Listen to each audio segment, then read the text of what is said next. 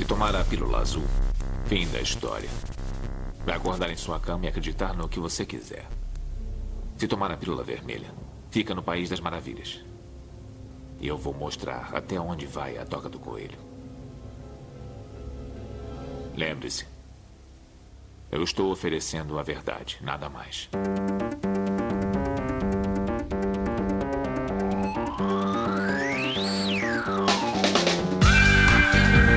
Magicando. Praise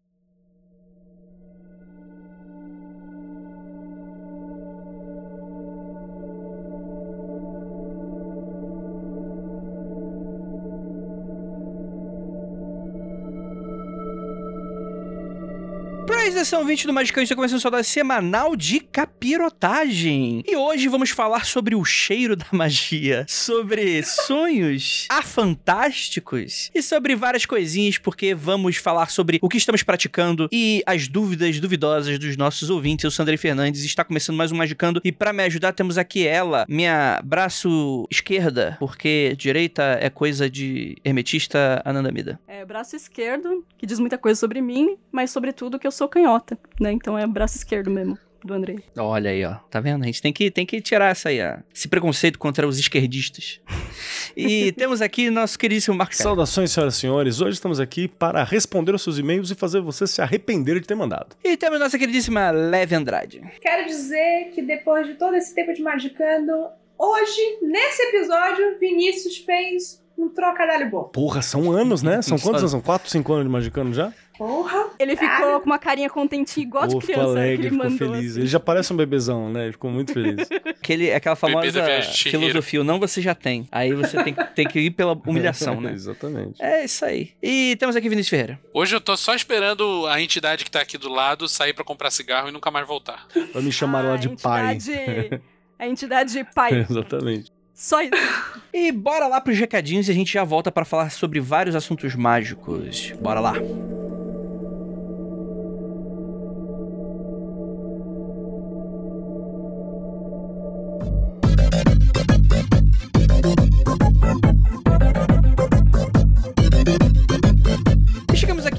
Mais um recadinho do Magicando. Prometo que vai ser bem rapidinho. E pra você aproveitar esse episódio, eu só vou falar algumas coisas. Primeiramente, muito obrigado pra você que está aí escutando a gente, pra você que está sempre curtindo, comentando, mandando seus e-mails, você que manda e-mail pro Rolê do Kleber, pra você que manda e-mail pro Humans of Esoterismo, pra você que manda e-mail pra gente ler no ar no Magic Coffee Break. Gente, muito obrigado a todos vocês e é claro, pra vocês também que acreditam nesse projeto, um passinho a mais. Aquele que você tem como, claro, e quer ajudar a gente, você vai lá no apoia.se barra magicando. Ma- Lembrando, magicando com CK. Com mínimo de 5 reais, você participa do nosso grupo secreto lá no Facebook, apenas no Facebook, e pode ter o privilégio de acompanhar a maioria das nossas gravações ao vivo no YouTube. Você recebe o e-mailzinho na quarta-feira te avisando da gravação, beleza? Lembrando a todos, siga a gente nas nossas redes sociais, magicando em tudo quanto que é canto, Twitter, Instagram, tudo você acha a gente, a gente sempre tá conversando, falando alguma coisinha, avisando dos episódios novos e por aí vai, tá bom? Então é isso, bora pro episódio, ficou magnífico.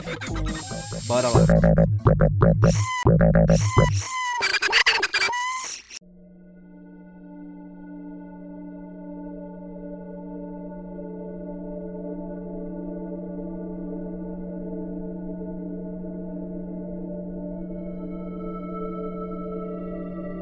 E chegamos aqui mais um mês, né? Bastante tempo que a gente não faz aqui um Magic Coffee Break pra falar um pouquinho dos nossos trabalhos. Afinal de contas, muito tempo que eu não sei o que, que vocês andam fazendo. Como eu sou um baita de um fofoqueiro, eu queria saber, começando por você, Vinícius Ferreira, o que, que você fez nos últimos tempos? Que pode falar. Isso é classificado, Andrei. Se eu te falar, eu vou ter que te matar. Mas tem algumas coisas aqui que eu posso comentar brevemente. Primeiro que temos novos desdobramentos do Chico Bento Verso.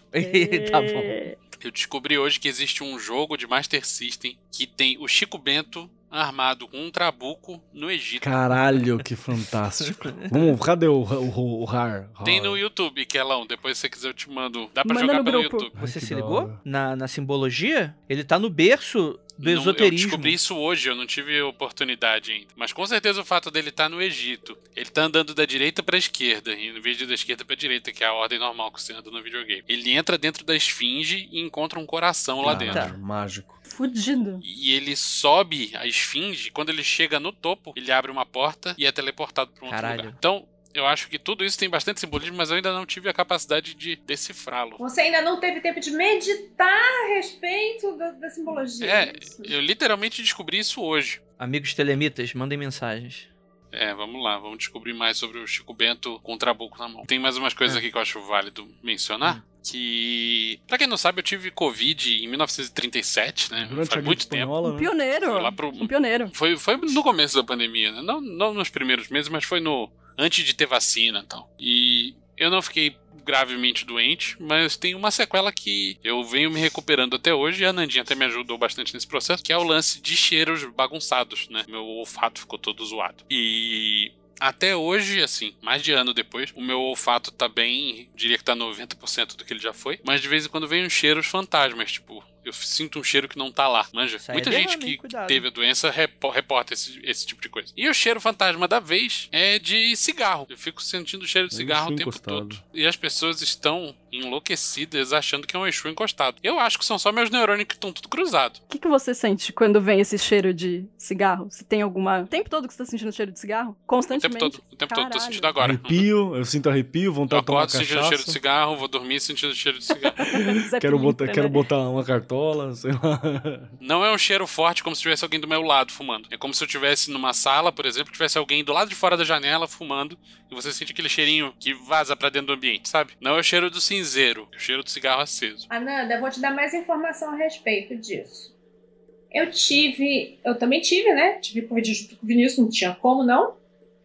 É, e meu cheiro, o, o cheiro voltou mais rápido do que dele, mas tem uma diferença de meses aí. Mas eu tive os mesmos sintomas. Então eu digo, ou tem alguma coisa realmente morando nessa casa que gosta de puxar uma fumeta, ou é um processo natural do tipo de Covid que a gente pegou, porque eu tive a mesma coisa. Já passou. É, mas estão retratando muitos casos, né? Inclusive, é, tem pesquisas acadêmicas sobre isso, com pessoas que já tiveram Covid, das sequelas olfativas, né? Tem gente que entra num processo de anosmia, não sente mais cheiro nenhum. Sim, eu, eu fiquei com isso. Eu conheço um cara que trabalha com vinho, cara, degustação de vinho, escambau, que pegou isso aí. Puta. Putz, O cara ficou seis fudeu. meses sem Fudeu. trampo, mano. Seis meses sem trampo. E ele teve que fazer, tipo, um tratamento, sei lá quem é o cara e qual é o tratamento, mas tipo um, uma fisioterapeuta de cheiro, saca? É, então, estão preparando é, atividades junto com profissionais que cuidam da respiração, né? Tanto. É, é meio que um lance multidisciplinar, assim, de fono junto com pneumologista, junto com otorrino, para tentar estimular e reeducar o olfato da pessoa, porque a Covid, de fato, ela dá uma bagunçada nos neurônios olfativos da pessoa, na, na captação, né? De, de estímulos, assim, de olfato. Vou te dizer que parece muito com, com a ideia do, da sinestesia. Porque, assim, é você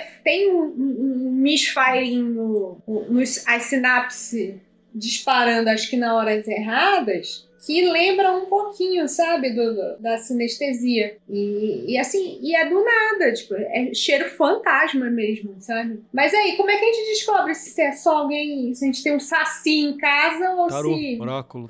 Eu acho que só de observar esse caso do, do Vinícius, por exemplo, que é uma coisa constante, tem toda a cara de ser mesmo uma disfunção neurológica, assim, de neurônios olfativos. O, o seu corpo, ele tá reaprendendo a, opa, como é que usa isso aqui, sabe? Tipo, mas tem toda a cara de ser reversível, assim. Porque parece que quem entra mesmo, quem teve Covid grave, né, e teve caso de, de anosmia, apresenta imediatamente, assim, a pessoa não sente mais cheiro nenhum, nunca mais. E parece... Não, mas eu, eu fiquei sem sentir cheiro durante uns dias e é a coisa mais irritante do mundo. Eu imagino. horrorosa. As coisas, bizarro. Eu fi... Não, você não tem vontade de comer. É, eu fico pensando em ter isso pra sempre. Isso Ah, se eu não me engano, aquele cara, o vocalista do Inexcess, eu não lembro o nome dele, ele sofreu um acidente, ele perdeu o olfato e ele se suicidou tempos depois, porque ele não conseguiu conviver com isso. assim.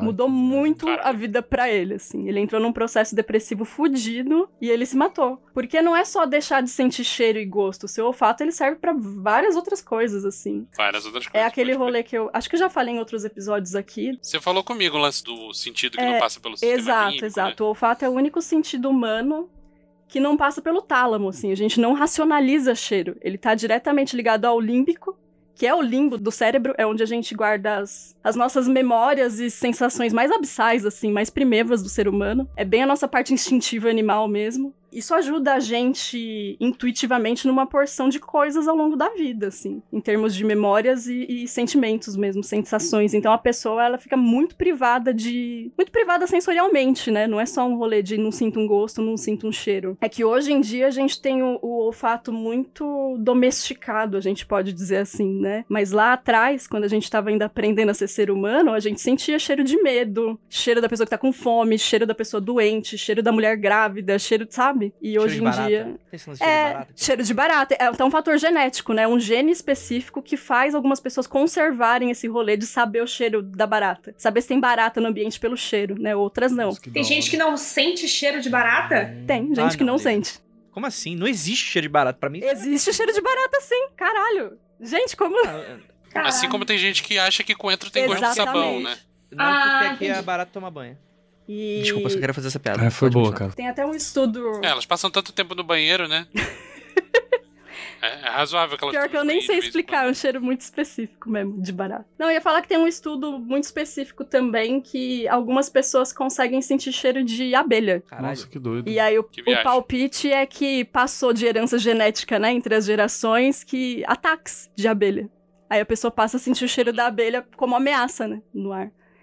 E aí, ao longo do nosso processo evolutivo, isso é normal do, do corpo da gente, a gente foi perdendo um pouco isso, junto com um processo histórico de higienismo Uhum. junto com esse movimento todo europeu, né, de começar a dizer pra gente o que, que é sujo, o que, que é limpo, o que, que é cheiro de limpeza, o que, que é cheiro de sujeira, a gente foi domesticando cada vez mais. é. Uhum. E aí é um conjunto de coisas, né, evolutivo, sociocultural, enfim, que faz a gente cheirar menos hoje em dia. É, é engraçado que isso que você tá falando do, do olfato ser muito ligado ao nosso cérebro mais primordial, né? Isso tem muito a ver com o lance de primeiro circuito, voltando pro, pro modelo do, do Timothy Leary lá. E isso tem total a ver com sobrevivência, né? Você sente o cheiro da ameaça, como por exemplo o cheiro da abelha. Também serve pro outro lado de você sentir o cheiro da presa, né? Sim. Tipo, tubarão sentindo o cheiro do sangue, né? aquela coisa toda lá. Aí, me- não é que me perguntam todo dia, mas algumas pessoas perguntaram: e esse lance aí, como é que você sabe que não é encosto? Cara, eu simplesmente sei. Acho válido. Porque se fosse uma ameaça real, eu estaria sentindo. Mas todo eu encosto acho muito, é muito ameaça? conveniente você ficar botando culpa em encosto, sendo que essa merda é culpa de uma doença evitável que eu não precisava ter pego,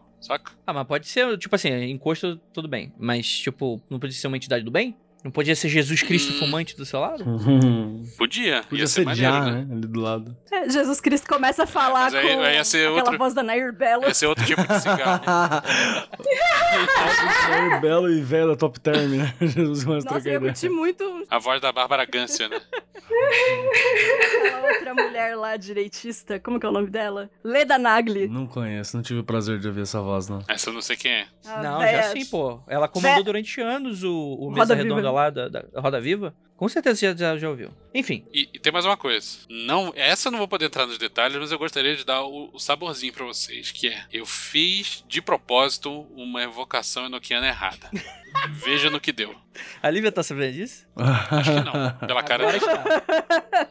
Você ligou, você, Tá tudo normal, você, Lívia, ligou, você, relaxa. você ligou pro número e colocou 9 no lugar de 8 de propósito pra ver onde caía. É isso? Tipo Depois isso. disso, tipo aí começou a sentir cheiro de queimado. aí, Olha a aí, tua cara. chapa no inferno ligando os esquentando, já tá aí sentindo. Mas é, isso você vai poder contar no nosso episódio enoquiano? Não sei, talvez. Tá bom, dá uma verificada aí. Mas, cara, é, é interessante porque de vez em quando a gente sente isso e tem muito. Como minha família é super de um bando e tal, tem muita essa crença mesmo de você sentir cheiro de cigarro. Vinho, É alguma entidade próxima, algum guia. cheiro de vinho, cheiro de rosa. A galera costuma Vinho, falar isso. cachimbo. Cachimbo é uma coisa que rola muito, assim. Cachimbo. Cheiro de fumo de corda, sabe? Eu fiquei com cheiro fantasma durante um tempo, que era cheiro de flores, perfume. E eu tava pensando assim, o de cigarro pra mim era muito óbvio que era por causa do Covid, mas o de flores eu fiquei bolada algum tempo. Assim, eu tenho rinite, né? Então o cheiro pra mim já é meio danificado, né? Eu não tenho uma facilidade com cheiro tão grande, assim, ao longo da vida inteira. Então sempre que chega algo, normalmente é porque é bem significante, né? É, outros cheiros fantasmas que eu já senti e que não tiveram o mesmo impacto, justamente porque cigarro tá ligado à entidade, já senti cheiro de giz de cera Eita. e Caneta cheiro Bic. metálico, tipo ferrugem, saca? Caneta Bic. O cheiro, igual o cheiro de ferrugem, né? O cheiro de oxidação, ele é muito característico, né? Também Você é sente mesmo. Que, que é a oxidação que sai que ela gera? Não tem a entidade da ferrugem, né? Então ninguém Isso fica não. lembrando disso. De repente um algum aí, vai saber. É, o Exu Caneta Bic também pode ter aparecido. Exu redator, né? Tem uns bagulho assim que deve ter por aí. Esse redator faz muito sentido, É. né? Pedir uma ajuda aí pra desbloquear o Exu lado publicitário. escriba. Muito bom. O que dá a entender pra gente que pode rolar um magicando aí magias olfativas. Magias olfativas. Opa, super pode. Marcos Kelly, o que, que você anda fazendo? Pô, cara, eu, eu fiz bastante coisinha assim, não necessariamente relatada. Uma delas é uma curiosidade, e eu já separei até aqui organizado do jeito que foi pra falar pra vocês. Eu ganhei um, um board game, que não é bem um board game, chamado Horus Story Cubes. Já viram? Ah, legal. É uns já. dadinhos que tem umas imagens, pra você brincar pique Dixit, assim, só que com, Ah, só tô que ligado. com ícones, né? Isso é um baita oráculo, né? Então, eu já pensei em usar como oráculo, né? Por isso que eu peguei pra pra construir história, talvez bolar uma narrativa aleatória e tal. E ele, e ele saiu numa determinada ordem muito engraçada que eu vou que eu organizei aqui pra vocês. Quando eu peguei ele, Olha. olha que bizarro. Eu organizei mais ou menos na ordem que tinha chegado quando eu comprei. Pra Caralho, esse é tá brabo, vendo, hein? São seis dados, nove dados de Nove. seis faces, né? E aí, as nove faces que vieram pra mim quando eu abri a caixa foi um, um bastão de, de magia. Sei lá que porra que é essa do lado, acho que é uma torre, um, um prédio, uma chama de fogo, só que o fogo tava ao contrário, ele não tava assim, ele tava ao contrário. Uma, uma parada de dúvida, um raio, um bagulho de ideia, uma lupa, uma pirâmide do Egito e no meio uma parada que é muito parecida com, os, com a calosfera, né? Que são os, os vários ângulos, assim, pra você seguir. Então achei, achei muito bacana quando, quando chegou. Fiquei, olha que louco. Aí eu fiquei afim de usar como oráculo mesmo, né? Olha aí, ó. Eu tinha visto esse, mas a minha dúvida é o seguinte: quanto a usar com, com oráculo. Ele tem vários. Tem várias coleções. Qual, É, qual é o nome esse é o desse básico, jogo? Esse é o Classic que eu comprei. Isso é o básico. Então eu acho que eu só tinha achado os que eram Um tema, né? né? temas. Tem tipo É, porque tem uns que tem temas. Uma merda. Isso aí vende na loja de, de games aqui, aquela que, que é mal falada aqui perto, Lívia. Sabe onde Sim. que tem também? Mas onde eu fui lá só tinha o- os É, eu- temáticos. eu, vi que tinha na Liberdade. Foi um dia que eu fui na Liberdade pra resolver uma parada. E aí eu vi que tinha lá, mas eu não comprei porque não tinha o básico. Tinha o de games, tinha o Harry Potter, tinha umas outras coisas. E aí eu peguei esse aqui. Mano, eu adorei, cara. Quem quiser mandar de presente mais coleções aí, fica à vontade. Porque ele tá carinho, né? Deve dar uns 60, 70 contas, essa, esse kitzinho. Achei muito legal. Então foi isso, uma das coisas interessantes que aconteceu esses dias, né? Que eu deixo aqui de, pela, pela curiosidade. O outro é que eu me envolvi novamente em histórias bizarras envolvendo a, a, a beirada da, da humanidade da periferia, mas isso não vem ao caso esse local. Isso é lá no Mundo Freak. É Mundo Crime. Mundo Crime. Como é que é o nome? Confidencial. Mundo Crime Confidencial. Mundo Crime. Os patrões que recebem o Mundo Crime Confidencial. Podia gravar um só pros patrões, viu, Andrei? Fica a dica aí. Mundo crime. Porra, vamos, vamos, vamos Só fazer, vamos zoeira, fazer. assim. Mundo crime e vida louca. É só pra ficar falando lá. Eu também tô trampando bastante. Eu diminui bem meus horários de trabalho, mas ainda tô trampando bastante, no geral. E teve três coisas envolvendo os místicos que eu acho que foram legais esses dias. Um deles foi que eu resolvi que eu ia tentar trabalhar com outras datas, assim, no geral. Então eu fiz uma comemoração do Mabon recentemente, vou fazer uma última hoje, né? Que a gente chegou no- né, nesse período de, de reinício. Normalmente eu faço um dia antes, no dia normal e no dia depois. Aí, como tava meio corrido, não deu, eu vou fazer mais um hoje. Mas pra ter uma data simbólica de recomeço, sabe? Uma- um rolê de datas, assim, que eu acho que é legal pra dar um respiro. Isso foi bacana. E tem todo um rolê com minha, minha parada de xamanismo urbano, por aí vai, que eu acho que é bem legal. Eu me dediquei muito esses tempos a estudar e a fazer alguns trampos envolvendo magia, criatividade, memória. E isso foi muito legal. Isso são umas coisas muito bacanas, assim, narrativas, criatividades e por aí vai. E voltei a estudar umas outras questões também que eu achei bem legal, do tarô, né? Que ainda dou aula de tarô, faço umas paradas assim e tal. Mas eu tava um pouquinho encostado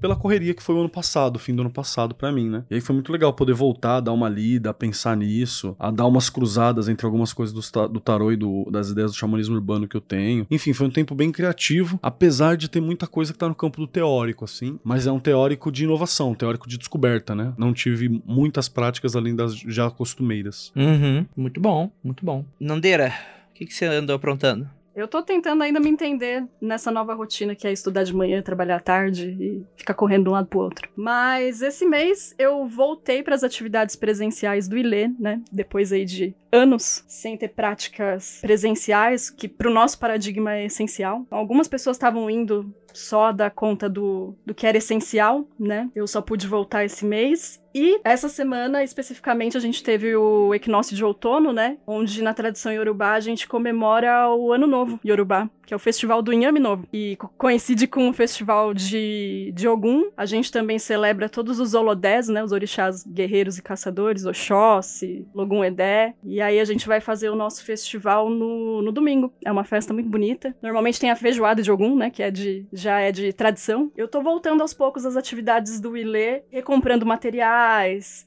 reorganizando as coisas, vendo a logística de como eu vou fazer pro, pros meus assentamentos de orixá comerem, né? Que faz tempo que eu não dou nada substancial em, em matéria de comida pra eles. E aí tô voltando com essas práticas da, da tradição aos poucos. E, e acho que só. A, a perfumaria, eu teria que estar me dedicando um pouco mais, mas eu tô sem, sem horário, né, pra mexer com isso. E eu acho que terminando o curso aí no, na metade do ano, é, vem coisa por aí. Vamos ver o que vem por aí, não dá pra saber ainda.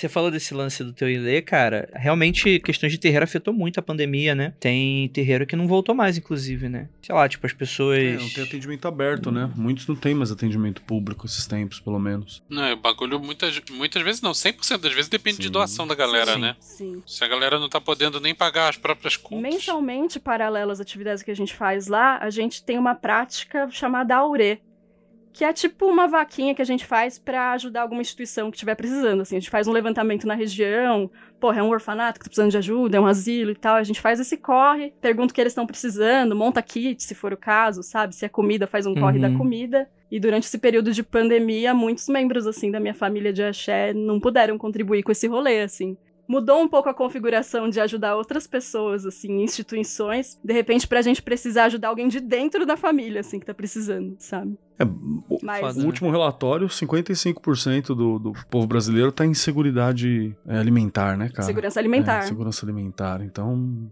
é, é- é previsível, né? Porra, eu comprei gás ontem, né? Acabou o gás aqui de casa, eu pedi outro 125 reais. Louco, cara. Que tá isso mesmo. Caralho, caralho. O cara até falou, moça, você vai querer que instale? Eu falei, cara, por 125 reais você tem que instalar e fazer um almoço pra É, mim, velho. Lavar a louça depois.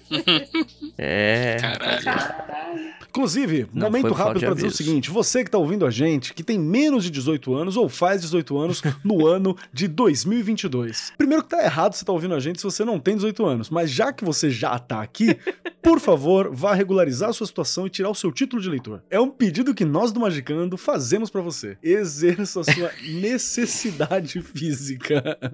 Física não cívica? Tá foda hoje, tô falando pra vocês. Só tem que tomar cuidado, né? Que às vezes. Caralho, Kelly. Caralho, mano. Tá cansadinho, coitado. Tomar um cafezinho, Keller. Veia. É, o café, né? galera. Ah, esse é o café da galera. Isso é uma pesquisa que só 10% da galera que pode votar tirou título, né? Aí, ó.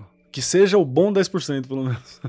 Mas é engraçado isso, gente. Não é não. Que eu tô numa situação eleitoral pouco clara, situação que não muita gente tá nela. Eu não vou ficar explanando aqui do que se trata, mas eu já pesquisei bastante na internet o que fazer sobre e, tipo, as informações são todas desencontradas e tal. Não existe o interesse da máquina pra que as pessoas Obviamente, votem, né? saca? É foda isso. Não, mas calma aí. Eu não sei qual situação você tá, mas é bem fácil você fazer coisa de transferência. Tirar título eu não sei. Como é que, como é que anda? Mas, por exemplo, online eu transferi em tudo online.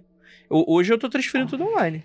Ah, acredita. Confia. Então vamos conversar Ai, depois, caralho. tá, Andrei? Porque Claro, porra, tem um. Eu não sei se é o site do TSE ou se é o outro, mas, tipo assim, eu, eu fiz isso ano passado, no meio da pandemia, que eu falei, ah, mano, vou ter que votar. E aí, tipo, eu fiz e foi É, E tem tranquilo. essa segunda explicação que é bom falar. Voto não muda quase nada. Ma- Mas, vote, tá ligado? Esse ano faz um quebra um galhão aí e vote. Né? Eu já ia É. falar, ah, que bonitinho, ele acredita no poder do voto. É. Que fofo. Se, se vo- Sabe quem, sabe quem não acredita no poder do voto e votou na última vez? Que pôde? Alan Moore. Exatamente. Até o Alan Moore. Alan Moore foi votar, cara. Falou é, assim, vote. Alan Moore foi votar. Imagina, você ali na escola casa, né? José Ribeiro da Silva, ali em, em- lá em. Osasco. Aí tu vê o velhinho Alan Moore ali Que votando, não é imagina, qualquer que velho, é o famoso eremita de Northampton, né, cara? O cara que não sai de casa É, nem exatamente. fodendo. Exatamente. O cara não deve ter nem documento de identificação mais. Não. não precisa. Qual o seu CPF? Meu CPF é Alan Moore. É isso. Caralho. É só ele mostrar aquela cartola e aquela roupa roxa que ele tem. Eu tenho certeza que só tem ele e o Coringa que possui terno de três partes. Um terno. e o Prince? E o Prince? Roxo. Que o Prince foi, Prince foi enterrado. E o Prince, verdade. pode é que crer. a, que a identidade do Alan Moore, eu olhar pro lado esquerdo dele. Mas o Prince morreu? O Prince morreu, Faz faz, tempo um tempinho já. Eu pensava que ele só tinha mudado de o nome. ante- O, artista anteriormente e que retornou a ser conhecido como Prince em determinado momento, morreu. É, o Alan Moore só precisa mostrar o, o, o Neil Gaiman, que tá sempre sentado à esquerda dele ali do lado, e abaixar a calça. Pra mostrar o Graham Morrison pendurado no saco dele. E aí que você Que isso? já serve de, É isso, é isso, de Kelly. identidade. Ninguém mais tem o Graham Morrison pendurado no saco. Que isso, é chato? Não, é outro tipo de chato. Pede o É. título de eleitor da Alan Moore, ele entrega uma carta de, de tarô, assim. Pega o baralhinho. Dona Lívia, o que que você andou fazendo aí? Andei mergulhando mais na- no discordianismo pra fazer o nosso. Porque a vida, tá, a vida tá boa, né? Você precisa de mais loucura na tua vida, né? Eu tava. Então, como eu tive que de- eh, mergulhar no discordianismo de forma séria, como eu disse pra vocês, eu tava entrando de forma séria, eu tô numa de. Tá pro, Como é que eu vou explicar? por favor. Entendi perfeitamente. Se é a Lívia de manhã, acordando. Lívia Sei. Wookie. É, eu tô numa de pesquisar um pouco melhor sobre Zen. Boa. E um, um- um negócio mais, mais sério. Só que, cara, você vai pesquisar sobre Zen atualmente, você coloca, sei lá, Zen no- na Amazon pra ver livro. Você, a primeira coisa que aparece é o Zen a arte de consertar motocicletas. Que é bom, inclusive. E eu queria alguma coisa em cima, eu queria alguma coisa meio tipo. Eu, eu tô quase pegando Zen for Dummies. A Lívia tá É ficando é sem bom paciência já. Zen Se quiser, eu te paciência. mando umas bibliografias e umas paradas legais também, inclusive em português. Ai, que eu pesquisei ajudar. bastante Zen no início desse ano. Eu dei uma pausa esse mês, na real, assim. Inclusive podcast legal, feito por monge Zen budista. É, da, da- Qual que era a, a tradição? Acho que é Soto, né? Soto Zen, que é a tradição dele. É legal.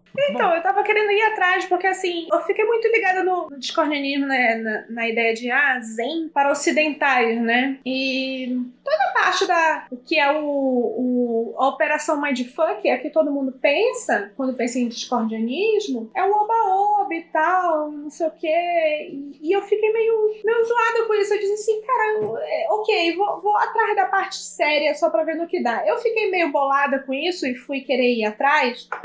Porque eu tava vendo TikTok. Já tá errada, né? Não sei Mas se agora. beleza. É, não. começou já no desastre. Já tá difícil de eu concordar com você, já. Então, eu tava vendo TikTok, tá um trend agora que eu não sei quem é, que é tipo uma massa sensitiva falando: ai, gente, achei tão bobo, achei não sei o que. É, é a pessoa comentando várias coisas. E teve um, um TikToker que fez isso Hum. sobre vertentes, aí colocando assim, ah, o primeiro é tipo assim, imediatamente tem um ataque de ansiedade, aí mostrava é, magia do caos. E quando colocou esse assim, tipo assim, o comentário que ela fazia, que a voz fazia, era alguma coisa assim, é de uma estupidez, não sei o quê, e colocava um princípio de discórdia, falando assim, é de uma estupidez, é de um muito bobo e tal, não sei o quê. E eu falei assim, cara, isso é gente que não entendeu. Eu disse, talvez não tenha entendido porque não tem a parte séria. E não tem nenhum lugar falando da parte séria quando associando diretamente a, a discordianismo. Então, eu, eu, eu preciso ir atrás. Eu acho que eu vou fazer um- uma pequena heresia que é tratar discordianismo de forma séria. Eu não entendi nada do que a Lívia falou, mas eu concordo.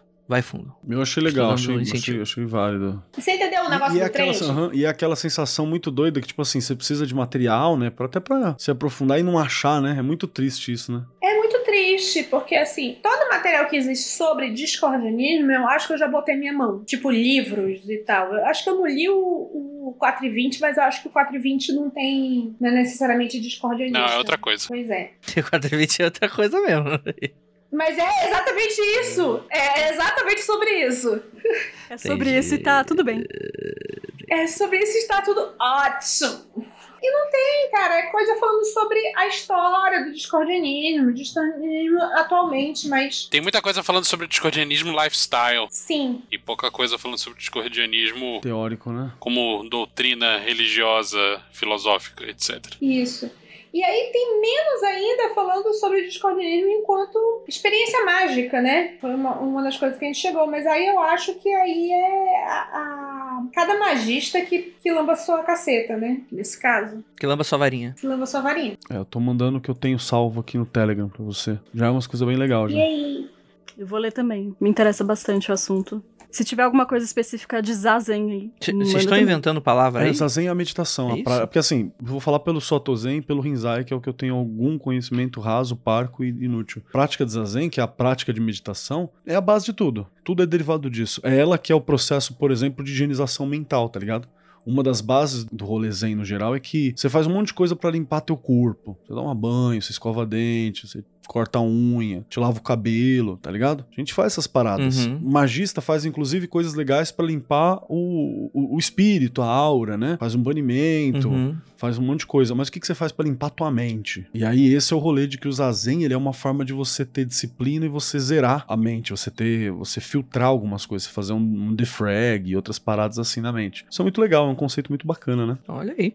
Como referência do que se trata tal e do que mais se aproxima do Zen discordiano dentro de uma coisa bem acessível pra todo mundo, temos um personagem baseado numa figura histórica que é o monge Takuan lá do, do Musashi, né? Quem leu o livro ou o quadrinho Vagabond lá sabe do que se trata. É Um Zen discordiano fudido ali rolando. Um personagem que eu acho que tem uma pegada meio zen, pelo menos no primeiro arco lá, né, do, do, do One Piece, é o Luffy. Boa. Que pode O acumular. Luffy? Não, calma aí, calma aí, calma aí, calma aí. Por Você, favor, calma aí, calma aí. Não, não, não, não, não, não, não. explane Não, essa ideia. Não. Calma, gente. Na moral, não, não, calma, calma, calma. Marcelo te fez Leone Piece, Anandinha? Não, Ela já leu, já. Gente.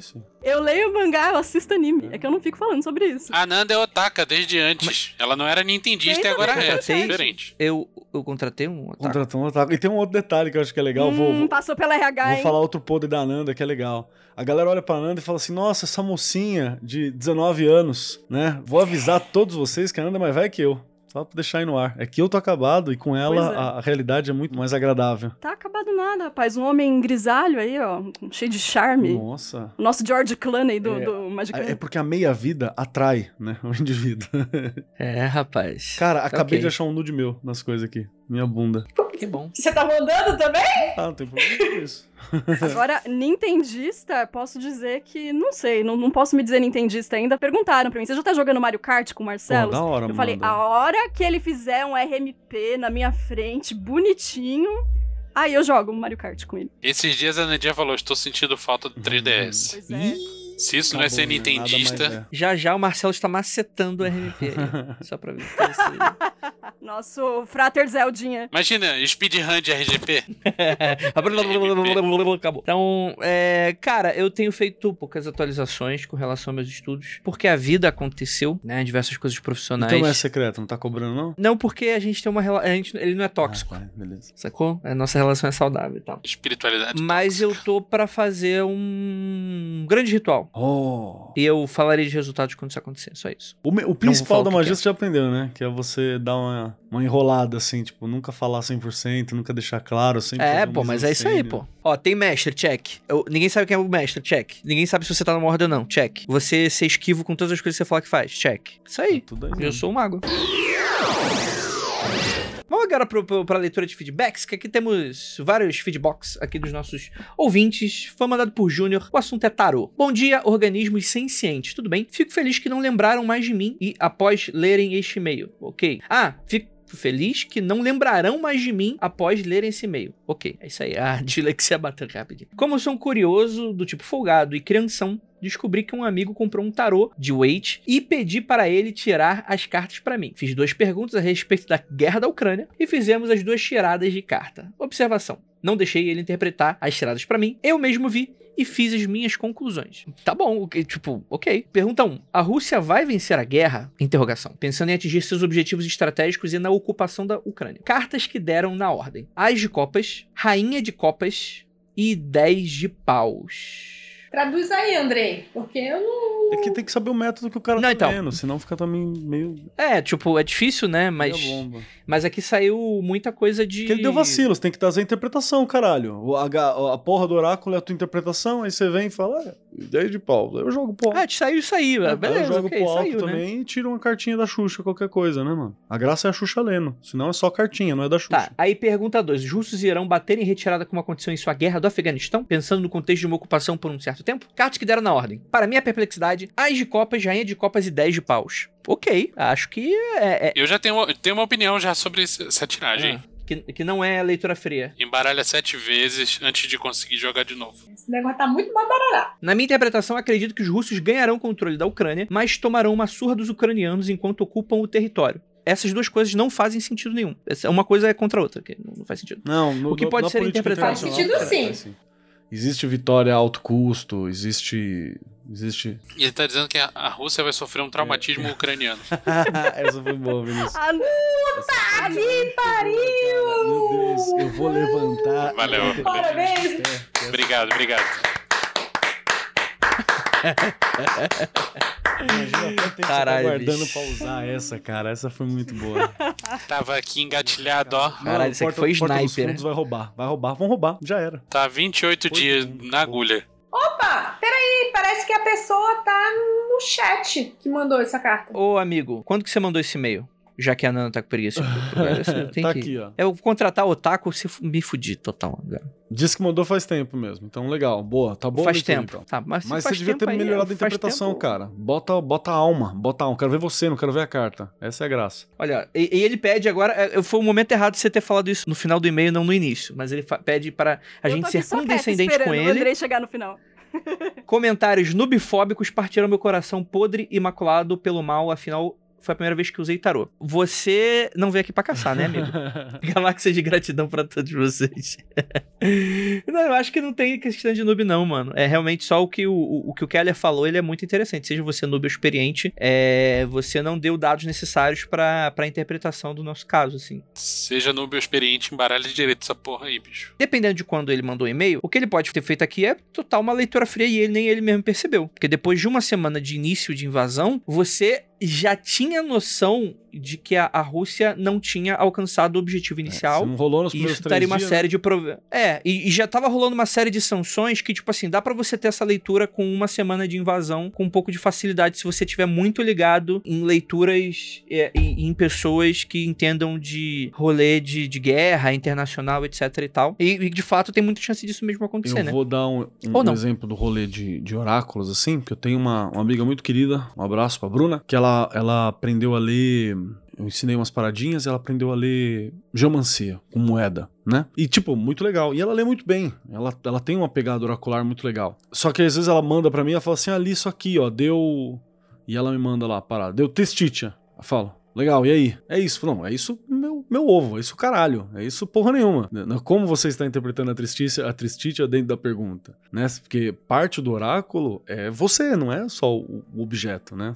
Aham. Se não objeto, você tem uma IA, você tem qualquer coisa. É o, o lado humano do, do oráculo que é legal. Então interpreta. É até nossa oraculista favorita até fala, né? Tipo, é- é- o oráculo é a Sim, pessoa, sim. não é o, o papel, não é a pedra, Sem não é o osso. com a Juliana, é isso mesmo. Perfeito. É, vou, vou dizer que aqui o Miguinho está falando que foi realmente a Então tá primeira é vez ever que ele abriu. Então, eu insistiria, porque Uhum. foi muito dentro do contexto. Ele está dizendo que, que foi logo no início do negócio. Sem querer melar aqui a, a, a expectativa do amiguinho, existe o fenômeno da Existe, sorte de principiante, tem, né? é. Nas magias de forma em geral. Sempre que você vai fazer uma parada pela primeira vez, a parada dá certo no nível muito hard. Sempre muito forte, né? Mas é muito comum que isso aconteça. Sim, mas aí a situação, o que eu vejo é mais ou menos o seguinte: uma coisa é a coisa dar certa, primeira vez. Eu vejo isso mais com um indício de, ok, se você se dedicar, você tem jeito pra coisa, entendeu? Do que tipo, ai, você vai ser super fodão, não é isso? Eu acho que isso é uma leitura bem complicada, Lívia, no sentido, tipo assim, se você não tiver uma boa experiência, então quer dizer que você interpreta que não é. Você não tem futuro com a coisa?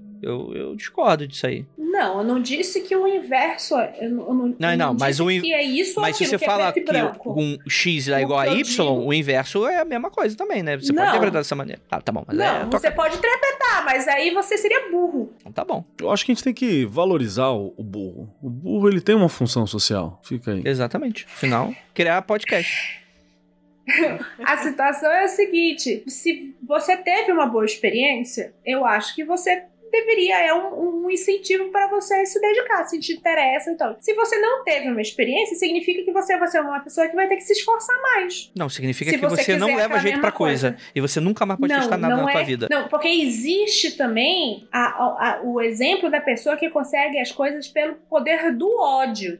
Filho da puta, vocês não me Tem valor, vencerão. hein? Esse poder tem e valor. vai lá e faz. Esse, é, tipo, a pessoa que vai lá e faz as coisas pelo poder do ódio, pelo despeito, tipo, ah, não é? Eu não tenho talento, então foda-se, vou fazer essa coisa mesmo. Essa pessoa eu acho mais foda do que a pessoa que tem a facilidade. Entendi, entendi, entendi, entendi. É, uma, uma dica que eu dou pro nosso queridíssimo amigo, um pouquinho mais de confiança. É, você já fez a primeira leitura e já veio correndo perguntar o que, que a gente tava. O que, que a gente achou. Eu acho que isso não é saudável. Porque, sei lá, mano, faz o seguinte, acho que fica até melhor pra você. Anota a tiragem e vê o que, que vai acontecer. E, e, e ver se tá batendo, ver se a interpretação foi aquilo que você fez e tal. Que a partir de muito tempo, tipo assim, não, não é só você memorizar o que cada carta quer dizer, né? Existe um- umas grandes nuances aí que é com exercício, né? Exercício e ação, exercício e ação. Mas, do- e, e você ah, mas pensa- a primeira vez que você tira, Andrei, você fica empolgadão, você quer contar pra todo mundo. Principalmente quando Tem que você contar acerta. Não, Certo. n- não, não, não tem que contar não. Não conta pra ninguém, ninguém quer saber. Vamos pra próxima pergunta. Assunto: Sonhos, banimentos e coisas a mais, por Cleiton. Escuto Magicando desde meados de 2019 2020 iniciei na capirotagem por causa de vocês. Sempre tive curiosidade, mas nunca tinha tido vontade e coragem de pesquisar e entender mais sobre o assunto. Eu era metaleiro, ateu, chatão, mas alguns anos trabalho para deixar essa fase de lado. Enfim, depois dos últimos podcasts de leitura de e-mail, fiquei tentando mandar dois casos que tive recentemente. Um, como sugerido pela mesa algumas vezes, durante uns bons seis meses fiz RMP todo dia pela manhã. Pô, mano, igualzinho que o meu mestre falou, mano. Eu acho que eu não tava aqui quando a mesa sugeriu isso. Depois de tanto tempo, acabei parando com a prática diária, mas ainda assim, sempre que acho necessário, faço. Posso dizer que, mesmo não fazendo mais diariamente, o RMP ficou, de alguma forma, grudado na minha mente. Em um sonho, no qual eu estava defendendo uma casa à noite, no meio de uma tempestade de um mal desconhecido, fui enganado e deixei uma pessoa entrar na casa. Ela revelou ser uma versão menor ou um arauto desse mal desconhecido e me disse que, inevitavelmente, o mal viria e eu não teria força para impedir. Eu disse: Ah, é? Acha isso mesmo? Me posicionei para iniciar o RMP, levantei a mão pro alto, peguei a luz do céu, coloquei o indicador médio na testa e disse: Ah, tá. Mas com uma voz muito potente que não era minha, ao ponto de que tudo clareou e eu Foi a acordei voz da Mônica. assustado. Ah, tá, né? Não, é, é o, é, o, é, o, é o iniciozinho do banimento, né? Então, comentários até esse momento? Pai, comentários é parabéns. Sim, se ele fosse metaleiro, não teria sido cometido por esse mal. Hã? Resolveu abandonar o metal, aí ó o que vem. Ó o que É, ué, Satã vem cobrar, né? O que, que você abandonou? Abandonou o metal. Exatamente. Traiu o movimento. Faz o metaleiro tem que aprender a fazer o banimento do Dio, né? Que é aquele, aquele banimento estriga, né? Do, Sim. de fazer assim, né? Peraí, qual é o ban... Ah, sim. É. o- Porque era isso, né? A história conta que o Dio fazia isso porque que a mãe, A mãe dele avó, fazia isso. fazia assim quando era uma coisa ruim. É tipo É. afastar o mal olhado, afastar o mal. É tipo a Popantos Kakodaimonos, né? É, é que a pessoa tá no podcast e não tá vendo o que você tá fazendo, mas é o, a mão, o Chifrinho do metal. Xuxa. Isso é coisa que o Dio inventou. Quer dizer, o Dio incorporou na tradição que a metaleira. vó bruxa E dele não é fazia. Dio, Deus, não. É o Ronnie James Dio. Mais legal que Deus. Nosso gnomo favorito. Muito bom, muito bom. Alguém quer, quer fazer mais algum comentário? Eu acho que o, o, o que fica mais claro disso, de como moral da história pra mim, é que esse negócio de fazer essa porra todo dia realmente internaliza o caralho e quando tá precisando, vem, né?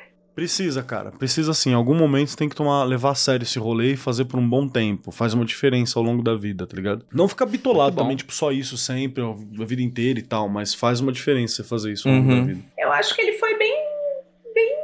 Tipo, ele disse que fez durante algum tempo, tipo assim, foi bem realístico, né? Fez durante algum tempo, diariamente, depois faz quando sente vontade, que precisa, né? Isso aí, isso aí. Essa é uma segunda história pergunta. Esses dias eu estava indo dormir, estava lendo Prometeia no capítulo em que ela vai até Keter e fiquei emocionado. Gostei muito dessa parte. Na mesma noite, lembro de sonhar que estava naquele mundo branco e que de alguma forma eu estava e não estava no quadrinho. Lembro de um sentimento estranho de vazio e paz, acordei subitamente, mas voltei a dormir normalmente após isso. Pergunta: O tio Alan Moore me influenciou ao ponto de me jogar em Keter ou foi só um sonho normal por eu ter ficado impressionado? Não tenho experiência com Cabala, comecei a estudar o assunto recentemente e não tenho nenhuma prática com isso. Os dois. Olha, vou falar aqui as duas coisas, porque é, é, lendo Prometeia, eu tive um, um sonho muito doido, tipo, sonho que não é sonho, foi a ideia do que, até o que ela fala aqui, de que é um trabalho, a Prometeia em si é um trabalho mágico, e você lendo, você realiza ou re-realiza o, o trabalho, para mim é muito claro. Você lê Prometeia, você, não sei se é você fica impressionado ou abre alguma coisa ali que o Alamo quis colocar ali, mas, tipo, sempre, sempre. Ler Prometeia é, é abrir portas da percepção para mim. E a gente tem que acabar com o conceito de só um sonho. De, de certo. Enquanto a gente ficar achando que é só um sonho, a gente vai ficar minimizando experiências que são mágicas por essência, saca? Eu tô ligado que existem sonhos e sonhos, como a Lívia falou, tem sonho que é sonho, tem sonho que não é sonho. Mas até o sonho que é sonho, que aparentemente não tem nada especial, místico, esotérico, sobrenatural, astral, caralho, esse sonho tem relevância, principalmente se você tá estudando ou envolvido de alguma outra forma num contexto mágico. Até o sonho menos, é, como eu vou dizer, menos realista, menos viagem astral, o sonho que seja mais trivial, ele tá carregando ali mensagens que são diretamente do seu subconsciente, que estão aflorando na sua mente consciente. E seja você ou não do paradigma psicológico, isso é uma coisa que tem que ser levada em consideração. É, eu acho que entra muito naquele lance do que Jung falava sobre sincronicidade, né? O que exatamente ela é, da onde ela veio, é menos relevante do que, o que você vai escolher fazer com aquilo, a função que você vai dar, né? Exatamente. E aí, no fim das contas, é... não sei, talvez seja um caminho não queimar muito neurônio pensando se era um sonho de verdade ou não era um sonho de verdade. Talvez seja um caminho mais prático, de aplicabilidade prática, você pensar o que você vai fazer com isso? O que você vai, vai fazer a partir disso, né? Que é atribuir o seu significado pessoal ao, ao fenômeno, né? Mas assim, uma coisa que é importante colocar: quando a gente fala de sincronicidade, o que você lê normalmente na internet tá errado. A Nanda lembrou aqui o sentido oficial, né? Que é você criar conexões entre coisas que talvez não tenham. É a tua mente que tá criando. Não quer dizer que esteja lá, mas também não quer dizer que não esteja, né? Não quer dizer que você tá inventando, mas também não quer dizer que não seja algo superior dentro de você que tá dando esse norte. Então é importante lembrar disso. E quando eu falei logo no começo que para mim é os dois, é porque essa é a função do Prometeia. Prometeia é cabala para o povo, né? Prometeia é aproximar isso o máximo possível daquele que tem uma função imagética e trazer a tradução da Cabala para uma das traduções mais antigas dela, que é a narrativa. Então, provavelmente você teve um contato com a Cabala, sim, mas com o Keter filtrado pelos teus sonhos, filtrado pela visão do Alambur. O importante é você não achar que aquilo é Keter, sacou? Ah, eu estive em contato com aquilo. Não, você teve contato com um filtro, um grau possível dele, isso é muito legal. E aí, o que, que, é, que, que é que o que, que isso é útil para você? Essa é a parada. Às vezes é só ir lá. É legal você fazer um rolê desse só pra ir lá, só pra ver o que, que tem, né? Acho bacana. Turismo. É, acho bacana. Turismo, turismo espiritual interno. É legal também. Mas como que você se sentiu? O que, que isso trouxe para você sobre noção de si mesmo?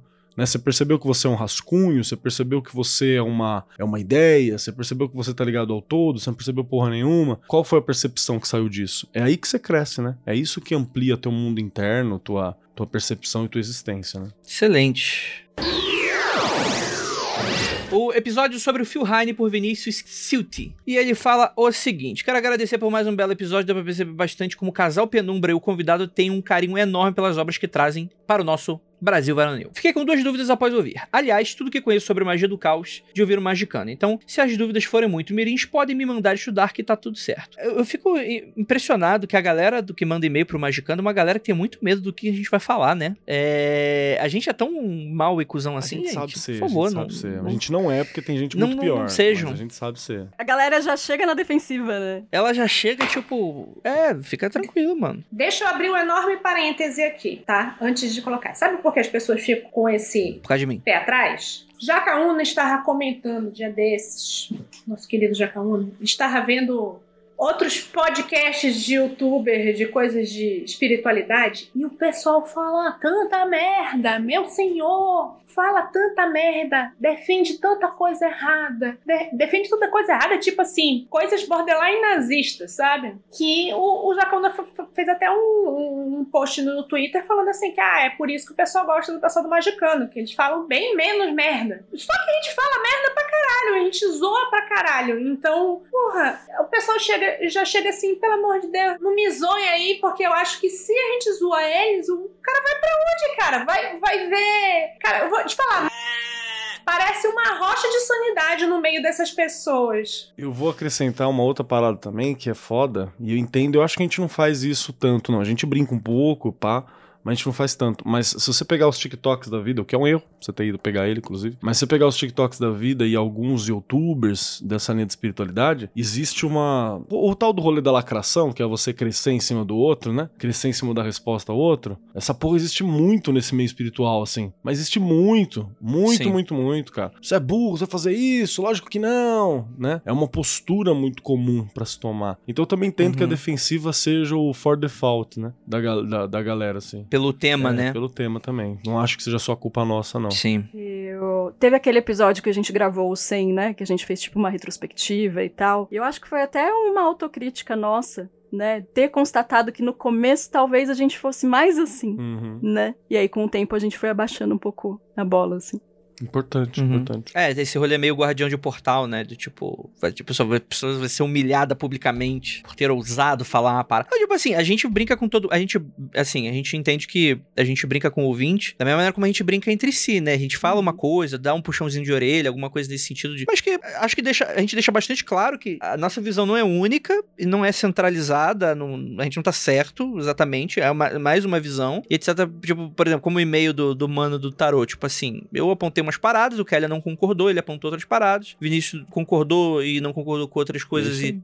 vai apontar outra parada. E é isso aí, tipo, e cara, tipo, essa pessoa, vocês não precisam ter medo de mandar, tipo assim, a gente não vai te escrotizar e tal. Se você mandar uma parada super errada, a gente vai, beleza, vai falar, pô, cara, não, preocupado, não é né, bem na real, assim. Não fica nem pra É, a gente fica mais Se a preocupado. parada for super errada, a gente É, não vai ler no da- Provavelmente, sim. Tem essa. Mas vocês não, vocês não precisam ficar com medo, não, gente. A gente, é, a gente só morre só se você pedir. Tem, tem um detalhe também, Dede, que eu acho que eu vou acrescentar, que é um, vai, vai soar meio, meio Crowleyano, né? Que o Crowley mete o sucesso é tua prova, tá ligado? E ele mete também o, o avalie pelos frutos. Eu falo pra você avaliar a gente pelo que a gente é também, pela vida pessoal, pelo contato, né? Várias vezes que a galera tem contato com a gente, a galera tem um contato na moral, né? É, porque aqui, aqui também tem um, um verniz de personagem, né? Tem um, um verniz de posicionamento e tal, que não necessariamente é a forma como a gente é no cotidiano. É só pra mostrar que, às vezes, Menos o Andrei. O pior, Andrei né? é O André cuzão é assim. mais cuzão no dia a dia. é mentira, não é não. Mas é uma forma de vocês também ter essa noção, né? Não, não tô dizendo pra procurar a gente, tá? Só tô dizendo que, que é, tem esse lado também. Você tá dizendo que se quiser pode, né? Aí eu vou ter que ser obrigado de tratar mal, né? Aí, amanhã, 7 horas da manhã, tem um ouvinte na sua casa lá batendo no Eu portão, duvido, batendo Eu palma. não duvido. É, é, eu, eu, eu, eu até discordo, eu acho que um pouco desse lance, lance do Kelly, porque eu acho que, tipo assim, o- o- mesmo se você vê, por exemplo, entrar em contato com a gente nas nossas redes sociais, aquela ali não é a gente. Não é a gente no dia a dia, né? E, e isso é muito complexo, né? Tipo, eu acho que vocês precisam encarar a gente como sendo mais algumas pessoas na internet falando uma pá de aleatoriedade, baseado na, na criação, na cultura, nos valores já pré-definidos, e é isso. E vocês fazem suas avaliações aí, mas vocês não precisam ter medo, não, gente. A gente só vai te humilhar um pouquinho. É o, é o pagamento pra ter seu e-mail respondido. Voltando aqui, ele tem umas dúvidas sobre magia do caos. Primeiro, vocês acham que magia do caos é uma consequência do imenso acesso que temos à informação hoje em dia? Vocês acham que uma consequência da magia do caos será a definição de fundamentos de magia? Em outras palavras, a mistura de sistemas permite encontrar o fator comum entre eles para um dado resultado? Eu acho que ele perguntou uma coisa, depois ele falou, em outras palavras, outra coisa. e as duas coisas não são a mesma. Beleza. É, vou, vou repetir. Então eu acho que não pra primeira e sim pra segunda. É, Repete a pergunta, por favor. Vocês acham que uma consequência da magia do caos será a definição de fundamentos de magia? Eu acho que entendi as duas perguntas e o ponto dele. E- Eu acho que a questão é que, segundo o ponto de vista dele, que ele observa ditando um pouco de fora, é que a magia do caos ela parece reescrever um pouco da interpretação que as pessoas têm de magia, segundo a visão dele.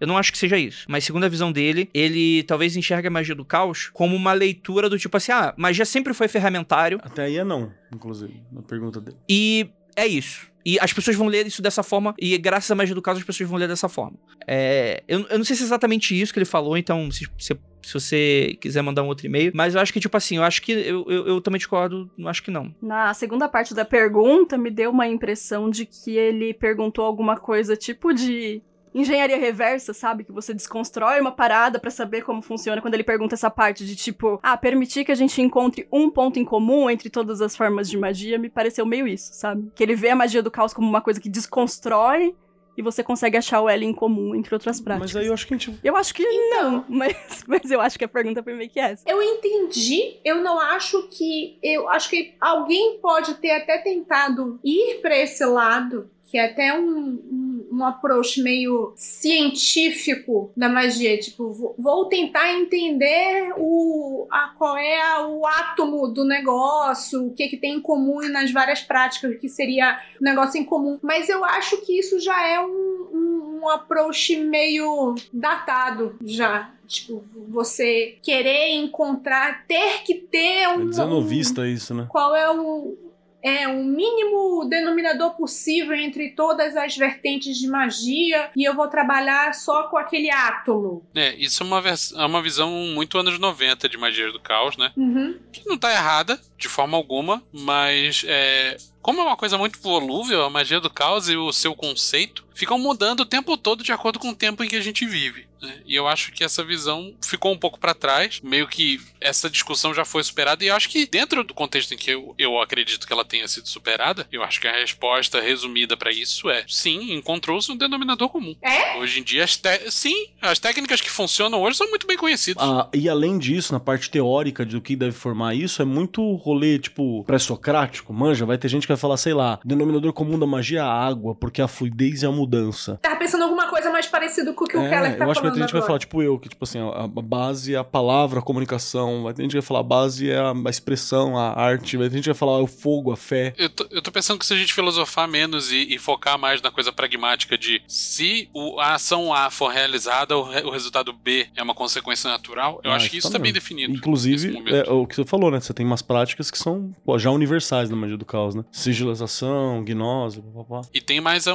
uma camada aí que deve ser comentada sobre o comentário do nosso ouvinte, que é encontrar esse denominador comum não é um mérito da magia do caos, e sim de Boa. seus praticantes. Talvez ela gerou uma mesa, uma mesa em que essa galera conseguisse sentar com mais facilidade, saca? Isso é uma coisa que eu acho que ela gerou. Você tem uma mesa que dá pra sentar e conversar. Mas, como você falou, Vinícius, você falou assim: ah, isso parece muito anos 90, parece uma coisa que já foi ultrapassada. Realmente, porque de tempo desses, a gente, com, com quem a gente Foi o tava Fulheim. vendo uma entrevista, ou foi o disse tipo assim, isso, é, o pessoal no Brasil ainda tem umas discussões em que a gente já deixou pra trás, E, tipo assim, essas discussões já foram deixadas pra trás, e, e parece que tá um pouco atrasado o tipo de discussão que a gente tem no Brasil. Mas o lance é o seguinte, na minha visão pelo menos, magia do caos sempre foi, e ainda é, o cutting edge, assim, não sei, desculpa, a gente foi Hum, alfabetizado em inglês, não sei dizer como é que é isso em português. O desculpa, creme de la creme, o cutting edge. Em português,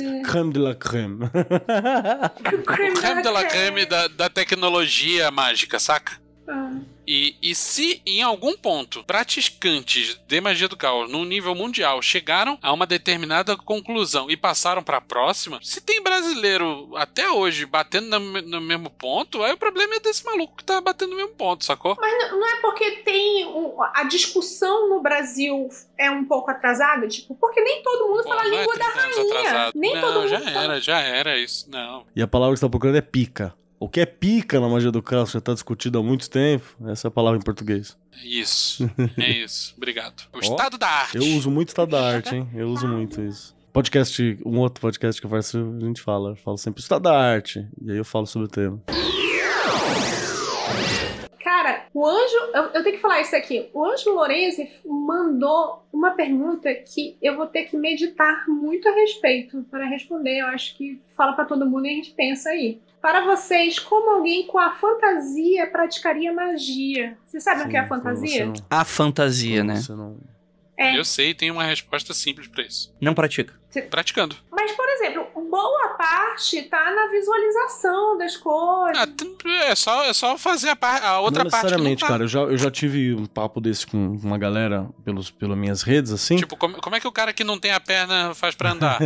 Andando, cara. Eu- Você já o Joseph K. Se Klimberman, vira, né? Conheça a sua limitação. Não, é sério, pô. Papo de coach Você tem agora. uma limitação, ela não tem solução? Transforme ela no seu maior poder. Vai, fala, fala. Não, não aí é foda, né? Esse é o papinho do demolidor não rola. Mas, tipo, você precisa de muleta pra andar? Bota a Corta o muleta e vai, e põe a cara. frase do Rock que o coach usa lá, tá ligado? Pro filho dele, do Rock 4. A vida vai te bater muito forte, você tem que ficar de pé. o segredo é quanto você aguenta. Não, pô, mas é, mas é interessante, né? Porque a pessoa da fantasia, a pessoa me corrijam assim, mas é a pessoa que não tem criatividade, né? Ela não consegue. Não. não, não Não é imagem isso? na cabeça. Ela não, Não, não é visualiza. criatividade. É. Ah, isso, isso, isso. Inclusive, Não há tem, a, fa- tem visualização. galera fantasia que faz desenho e tal, só que na cabeça dele não vai, vai gerando papel, entendeu? Então, isso é uma coisa que a gente sempre pensou em fazer, né? Que era Conversar tipo, com a galera. pessoas conversar com a galera que tenha. Não sei nem como falar isso, de, qual é a forma correta de falar, desabilidades. Não é que nem ser tipo o. Não quero falar de, de, tipo neurodivergente. Não é uma situação de A neurodivergência. fantasia ela é uma condição. É, ponto final. É uma condição. Se você perguntar pra gente que não tem a fantasia, na verdade você tem uma pessoa aqui que, na verdade, tem um problema muito grande de não ficar fantasiando, daydreaming o dia inteiro. Correto seria a gente achar essas pessoas que têm isso e perguntar, tipo assim, entrevistar mesmo, né? Tipo, cara, como é que você faz? Pode até melhorar a nossa Como prática. artista, sim. Na- nas conversas que eu tive, eu vi uma galera que, tipo, trabalha com cheiro. Eu não crio imagem, mas o cara lembra de cheiro muito bem, sacou? Então ele, ele trampa muito com cheiro pra algumas coisas. Som. Tem gente que faz Acho que a audição também deve ser foda. Pode ser. Trabalhar mantra. mantra, canto, tem, música. tem gente que faz, na hora da visualização, ao invés disso, você cria um, um código, sabe? Como se fosse um código de computador. O cara era, era programador que eu conversei. Ele falou que ele cria na cabeça dele um código, uma série de códigos que é o RMP. Então, ele tava fazendo RMP, ele põe, sei lá, traço, traço, não sei quantos graus, barra tantos graus, Metatron, barra tantos graus, Rafael. Sacou? Então ele não, via, não visualiza aquilo, mas ele vê, ele pensa os códigos, a, a linha de código que ele faz. Pra ele funciona, tá ligado? Eu tive uma ideia pra uma pessoa assim. Mas aí talvez precise de uma certa adaptação, como o Vinícius sugeriu. Só que eu vou falar de maneira menos coach. Pega um quartinho, mano, mete uns pôsteres em cada lado. Boa. E aí, tipo assim. Usa prop, né? Usa. usa É, tipo, exato, né? Você usa, tipo assim. Tinha, o, o, o Grola chegou a fazer Isso. uma época, não sei que, que pé anda isso, da Rod, que foi o lance do. O RMP. Do VR, o, né? O M, MIP. Não, RMP, RMP. É, nesse caso acho que funcionaria essa Você coisa põe no mais. óculos, né? tipo, ter uma. um- é, você- aí você precisaria, tipo, seria a muleta no caso que o Vinícius tava falando, eu acho. Nesse caso. E de novo, assim, quem for, quem tiver fantasia e quiser trocar uma ideia sobre, é legal. Porque é curioso, né? Acho que nem é uma condição tão aberta assim, mas é uma parada, uma parada curiosa. Mas é isso mesmo, tem. A galera tira umas ferramentas, umas ferramentas muito doidas. Será que o, a Golden Dawn inteira não era um bando de afantásticos? Por isso que eles usavam cinto de leão, roupa, não sei o que lá, todos próprios. Olha aí. vai, tá- tá- a galera acabou. Pense nisso, pense nisso. Temos aí uma questão. Sabe, sabe o Ah. que eu tenho curiosidade? Como que é o sonho da pessoa que tem a fantasia? Será que ela só sonha som? Eu tinha um amigo cego que ele falava, achava Seria muito louco, louco que ele né? sonhava imagem. Mas ele sempre então, foi cego? que ele, É ele, ele via, ele tinha alguma noção de visão até uma certa idade. Então por isso que Ah, então é. salvou. Então. Acho que ele tem essa noção. Mas alguém que é cego desde nascença, eu gostaria de fazer essa pergunta aí também. Que é assim, quando a pessoa sonha, o cérebro tá, tá estimulando o, o nervo óptico lá do mesmo jeito que se você estivesse vendo, saca? Se você botar lá o, o aparelhinho de medir, você vai ver o, o estímulo acontecendo na mesma área do cérebro. Então, é fisiologicamente é exatamente como se você estivesse vendo. Então, não sei como funciona esse lance do- da fantasia. Porque a pessoa com a fantasia tem capacidade de enxergar, certo? Então, deveria conseguir também A pessoa que levantou, a pessoa que levantou a bola aqui falou assim, ó, é, só 2.5% das pessoas têm. E ele perguntou porque o amigo dele tem e ele tentou apresentar o RMP, RGP e a pessoa tava frustrada demais. Então não quis continuar. E o amigo dele disse que sonha com símbolos no lugar, tipo palavras. Eu acho que entraria muito no papo daquele tema que a gente quer fazer. Que a gente. Seria bacana achar alguma pessoa com fantasia pra dar um. deixar um comentário, um relato, enfim. Mas é, de fato, é um bando de gente que não sabe o que é falando sobre conjecturando como é que deve ser. falando sobre É. sexo. É isso mesmo. É, exatamente. Como é que você acha que deve ser? Cara, deve ser muito legal. exatamente isso. É, é isso, gente. Então, gostaria muito de agradecer a presença de vocês aqui nessa live maravilhosa. E a vocês que estão escutando esse podcast até o final. Essa mesa também aqui que está aqui comigo hoje, maravilhosa. E aquilo, ósculo no bode, Praise the Sun pra todos vocês. Metal! Metal! Metal, Garurumon!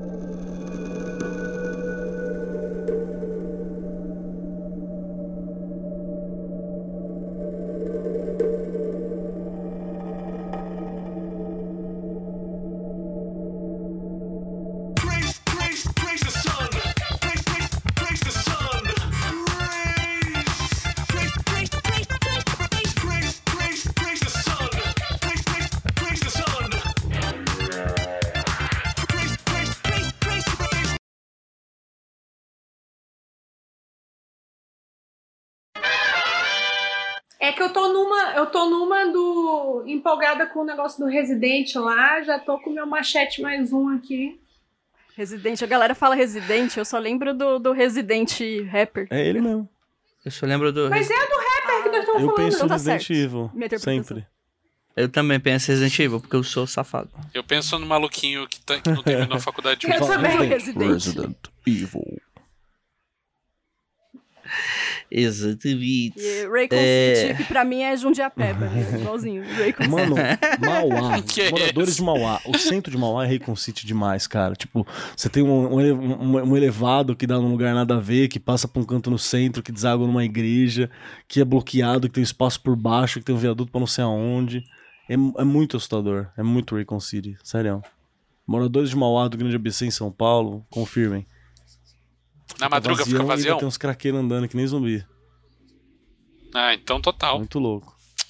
O dia que for filmar o live action já sabe É, onde. Mas né? é muito, tipo, parece que tem um. Tem, tem uma biblioteca de Mauá, parece que tem um puzzle pra chegar lá. Assim. Você olha e você fica, mano, como é que chega nessa porra? Tem que Tipo empurrar as isso. estátuas, né? Sei lá, tem que fazer um.